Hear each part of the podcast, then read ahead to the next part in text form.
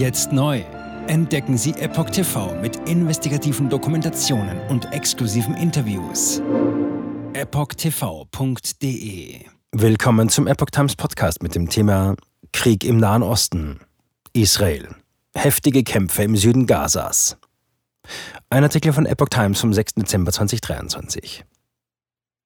Israelische Bodentruppen liefern sich in der Stadt Chan Yunis die bisher heftigsten Kämpfe mit der Hamas. Heute kommen die G7-Staaten zu einem Online-Treffen zur Lage in Israel zusammen. Der Überblick. Israels Armee hat im Gazastreifen nach den Worten von Ministerpräsident Benjamin Netanyahu inzwischen rund die Hälfte aller Bataillonskommandeure der islamistischen Hamas getötet. Das sagte er auf einer Pressekonferenz. Die Hamas verliere allmählich die Kontrolle über den abgeriegelten Küstenstreifen, fügte sein Verteidigungsminister Joachim Galant hinzu. Die Armee teilte zuvor mit, nun auch ins Herz von Chan Yunis, der größten Stadt im Süden des Gazastreifens, vorgestoßen zu sein. Die Großstadt werde von den Streitkräften umzingelt, sagte Israels Generalstabschef Herzi Halevi am späten Dienstagabend. Zitat: Wir haben viele Hochburgen der Hamas im nördlichen Gazastreifen gesichert und gehen nun gegen ihre Hochburgen im Süden vor. Zitat Ende. Der Kommandeur des Südkommandos, Jaron Finkelmann, sprach von den intensivsten Kämpfen seit Beginn der Bodenoffensive Ende Oktober. In der Nähe von Chan Yunis waren israelische Panzer, Militärtransporter und Bulldozer postiert, wie Augenzeugen am Dienstag der Nachrichtenagentur AFP sagten. Zahlreiche Zivilisten flohen zu Fuß, auf Motorrädern, Karren oder in überladenen Autos vor den Gefechten. Es werde am Ende kein einziges Hamas-Bataillon im Gazastreifen mehr geben, das eine Bedrohung für Israel darstellen könne, prophezeite Verteidigungsminister Galant. Die israelische Armee geht davon aus, dass die Terrororganisation insgesamt 24 dieser militärischen Abteilungen mit jeweils rund 1000 Mitgliedern hat. Damit geht Israels Militär eigenen Angaben zufolge nun auch im Süden des Küstengebiets gegen Hochburgen der Hamas vor. USA gehen wohl von Bodenoffensive bis Januar aus. In der US-Regierung wird laut einem Medienbericht davon ausgegangen, dass Israels Bodenoffensive noch bis zum Januar andauert. Wie der US-Sender CNN unter Berufung auf mehrere ranghohe US-Regierungsbeamte berichtete, könnte Israel demnach in einigen Wochen zu einer weniger intensiven, stark lokalisierten Strategie übergehen, die auf bestimmte Hamas-Terroristen und Führer abziele. Sorge bereiten auch die wachsenden Spannungen im Westjordanland. Als Reaktion darauf erlässt die US-Regierung Einreisebeschränkungen, die sich unter anderem gegen extremistische Siedler richten. Es habe einen alarmierenden Anstieg an Gewalttaten gegeben, sagte der Sprecher des US-Außenministeriums Matthew Miller am Dienstag.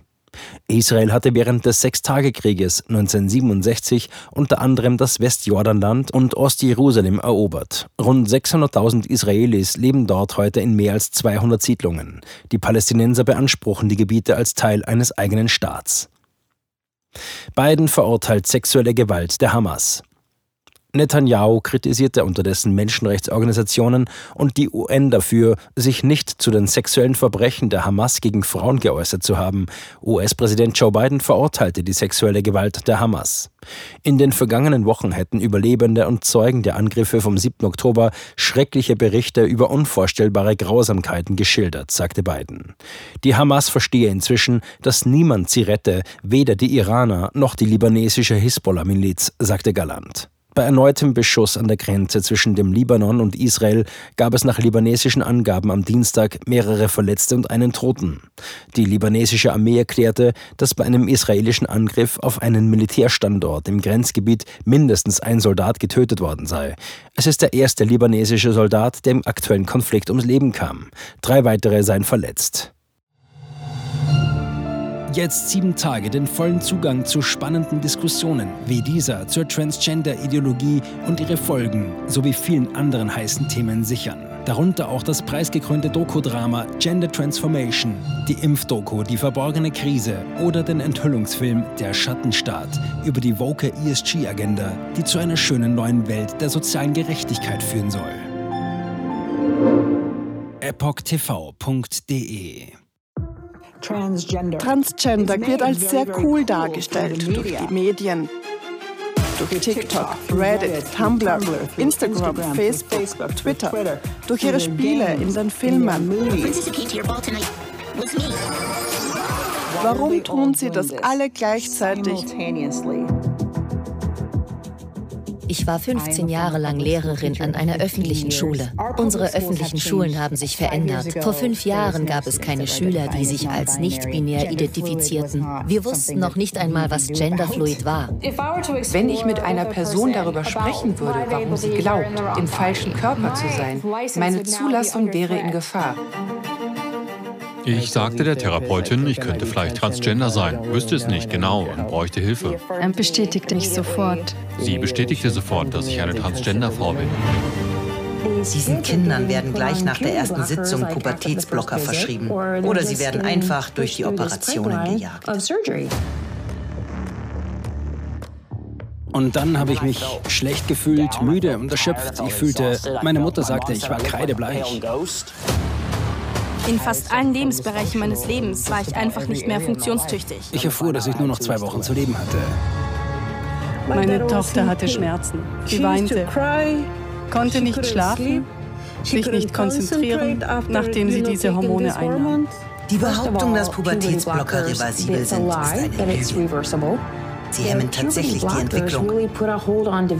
Ärzte werden nicht den Mut haben, sich zu äußern. Nur wenige von uns tun es. Denn wenn sie einer sehr großen medizinischen Organisation angehören, wäre ihr Arbeitsplatz in Gefahr. Es ist eine Industrie im Wert von 1,5 Milliarden Dollar allein für chirurgische Eingriffe. Es handelt sich um eine politische Agenda, die umgesetzt wird. Und Kinder sind hier Versuchspersonen. Wenn man in diesem Land nach etwas suchen will, muss man dem Geld folgen denn es wird einem immer die Wahrheit sagen.